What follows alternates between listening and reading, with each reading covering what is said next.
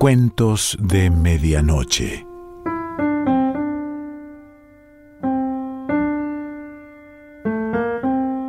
El cuento de hoy se titula Sutilezas de un enamorado. Pertenece a Margarita de Navarra.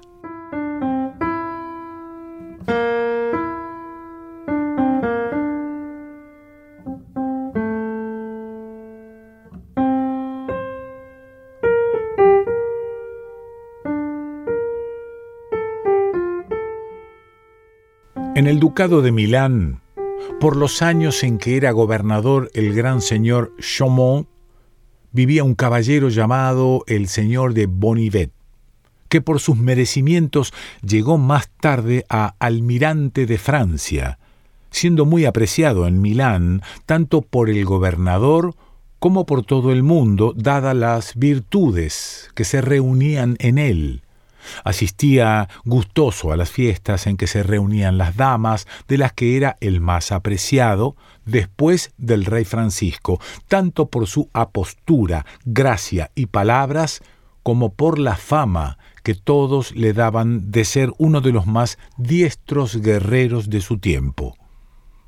Un día que, vestido de máscara, fue a un carnaval, se puso a bailar con una de las más distinguidas y hermosas damas de la ciudad, y cuando los oboes hacían una pausa,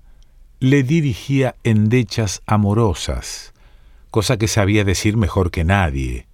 Pero ella, que no estaba obligada con él, en lugar de seguirle el juego, quiso desviar la conversación, asegurándole que nunca amó ni amaría a otro hombre que no fuera su marido, y que no debía esperar nada de ella. No se sintió desalentado el caballero con esta respuesta y la persiguió insistentemente todo el carnaval. A pesar de todo, la encontró firme en su propósito de no amar ni a él ni a otro, cosa que no pudo creer, vistas las pocas prendas de su marido y la gran belleza de ella. Y puesto que ella practicaba el disimulo, se decidió a usar él también el engaño, y desde aquel momento cesó en la persecución que le hacía y se informó tan bien de su vida que supo que amaba a un caballero muy prudente y honesto. El dicho señor de Bonivet frecuentó poco a poco la amistad de este caballero con tal suavidad y astucia que aquel no se percató del motivo y le profesó tal estima que, después de su dama, era la persona que más apreciaba del mundo.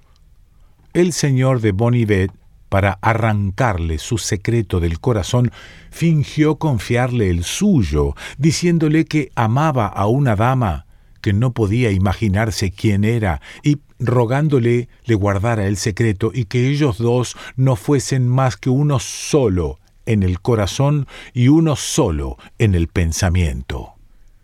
El infeliz caballero, en prueba de estima recíproca, va y le confiesa de cabo a cabo sus relaciones con la dama de la que Bonivet se quería vengar, y una vez al día se reunían en cualquier lugar para darse cuenta juntamente de las aventuras que les habían ocurrido durante la jornada, cosa que uno decía con mentira y el otro con verdad.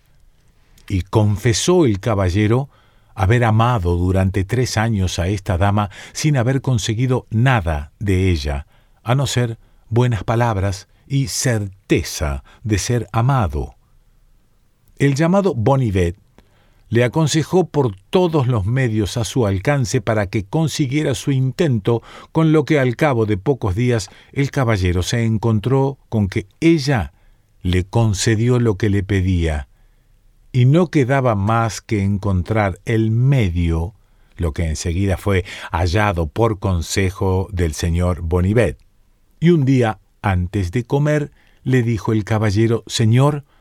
Estoy más obligado con vos que con ningún hombre del mundo, ya que, a causa de vuestros buenos consejos, confío en tener esta noche lo que durante tantos años he deseado. Yo te ruego, le dijo Bonivet, que me digas cómo piensas que se realice tu propósito para que yo vea si hay engaño o riesgo y poder socorrerte y servirte como amigo. El caballero le contó cómo ella tenía medio de hacer dejar abierta la gran puerta de la casa bajo pretexto de cualquier enfermedad de alguno de sus hermanos, la cual requería en todo momento ir a la ciudad a preguntar por su estado, y así podría él entrar en el patio, pero guardándose bien de subir por la escalera y debiendo subir unos pocos escalones que había a mano derecha y entrar en la primera habitación que encontrara, donde se reunían todas las puertas de las habitaciones de su suegro y cuñado, y que eligiera con cuidado la tercera más cercana a dichos escalones, y si al empujarla la encontraba cerrada, que se fuera, pues era señal de que su marido había vuelto,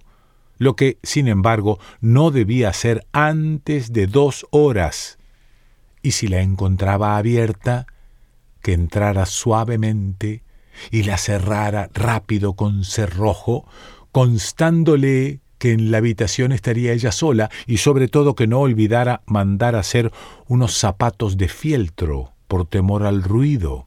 y que se guardara mucho de llegar antes de pasadas dos horas de la medianoche, porque sus cuñados, a quienes gustaba mucho el juego, no se iban nunca a acostar antes de la una de la madrugada. El citado Bonivet le dijo Ve, amigo, Dios te guía.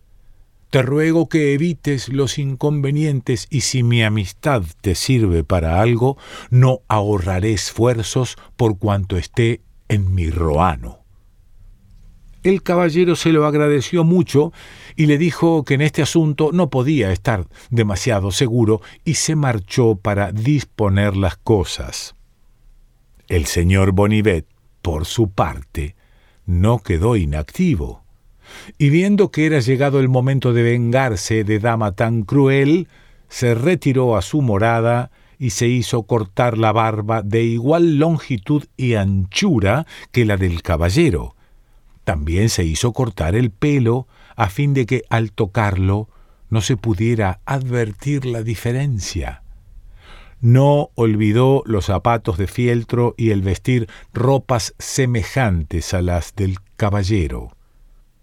Y como era muy estimado por el suegro de esta dama, no tuvo temor de ir más temprano, pensando que si era apercibido iría en derechura a la habitación del buen hombre con el cual tenía algunos asuntos. Y sobre la medianoche entró en la casa de la dama,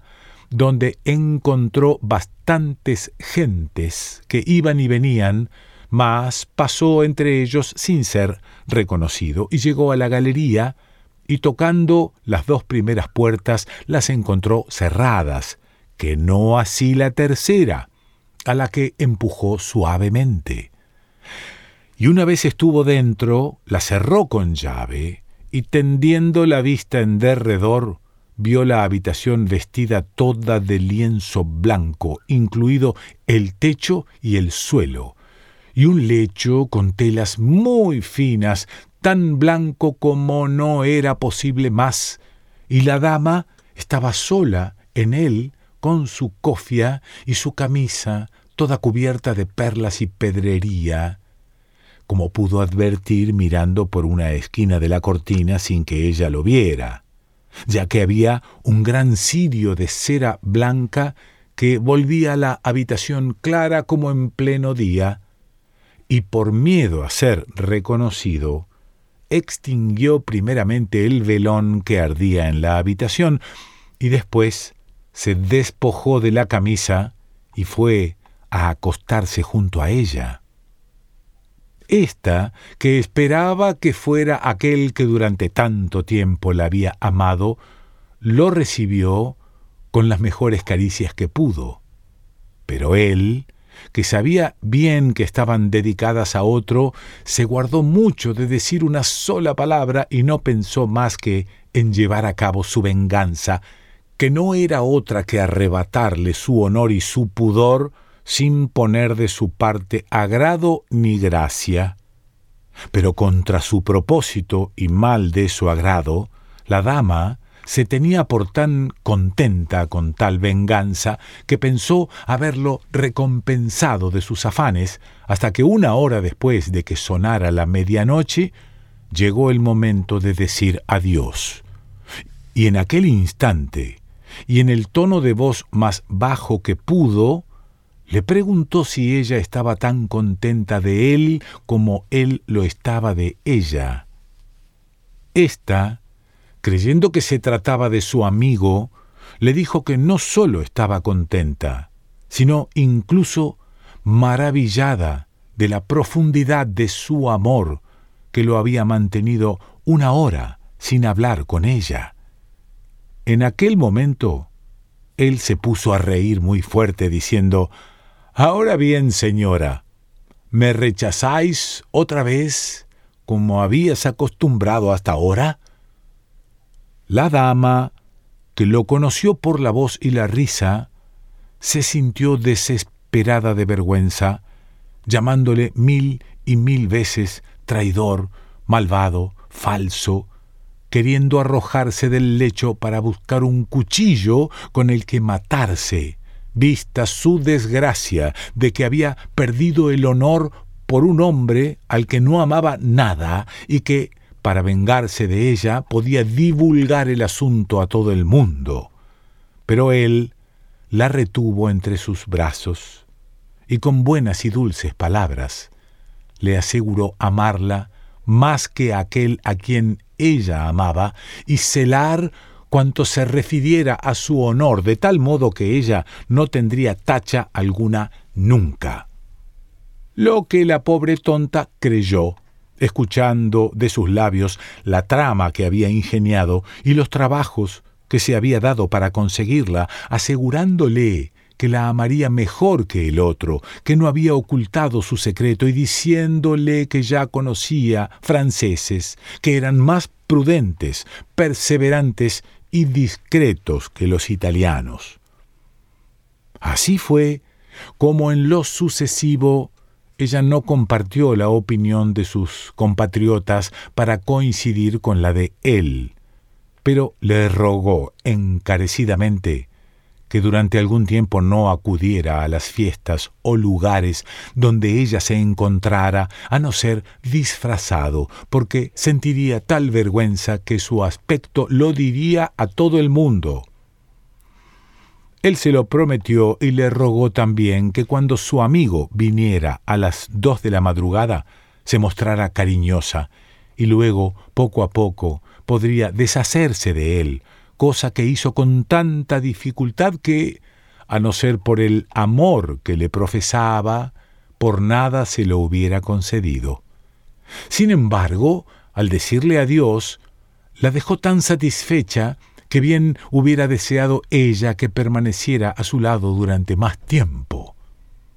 Después que él se levantó, volvió a ponerse sus vestidos, salió de la habitación, y dejó la puerta entreabierta, tal como la encontrara. Y, como había estado casi dos horas a partir de la medianoche y temía encontrarse al caballero en su camino, se retiró a lo alto de los escalones, desde donde enseguida lo vio pasar y entrar en la habitación de la dama. Y se fue a su morada a descansar de sus trabajos, como así hizo, de modo que las nueve de la mañana le dieron en la cama, y cuando se levantaba llegó el hidalgo, que no tardó en contarle su buena suerte, aunque no tan buena como había esperado, ya que, según dijo, al entrar en la cámara de la dama, la encontró levantada y envuelta en su bata de noche, con una gran fiebre, el pulso muy alterado, el rostro ardiendo y un sudor que comenzaba a brotarle por todo el cuerpo, de forma que ella le rogó se volviera enseguida, ya que por miedo a los inconvenientes no se había atrevido a llamar a sus doncellas, porque se encontraba tan mal que tenía mayor necesidad de pensar en la muerte que en el amor, y de oír hablar de Dios que de Cupido, y que se sentía muy pesarosa del riesgo en que él se colocara por su culpa, visto que ella no tenía poder para devolverle en este mundo lo que esperaba se le concediera enseguida en el otro. Así que se sintió tan triste y asombrado que su ardor y alegría se convirtieron en hielo y tristeza, marchándose acto seguido. Y a la mañana, al despuntar el día, envió por noticias y supo que ella se encontraba en verdad muy mal.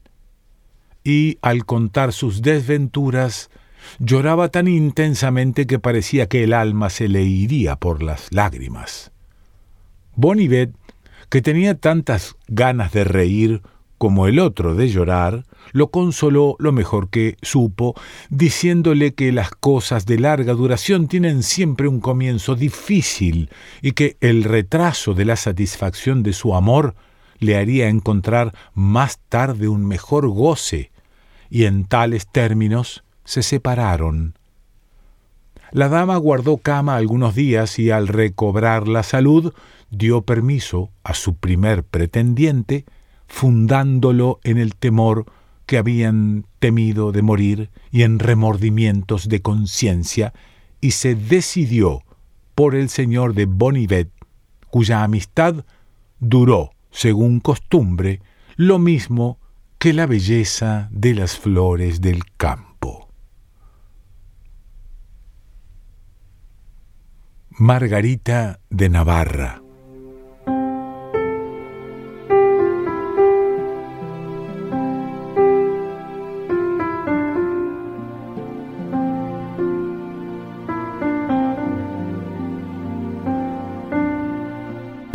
De Medianoche.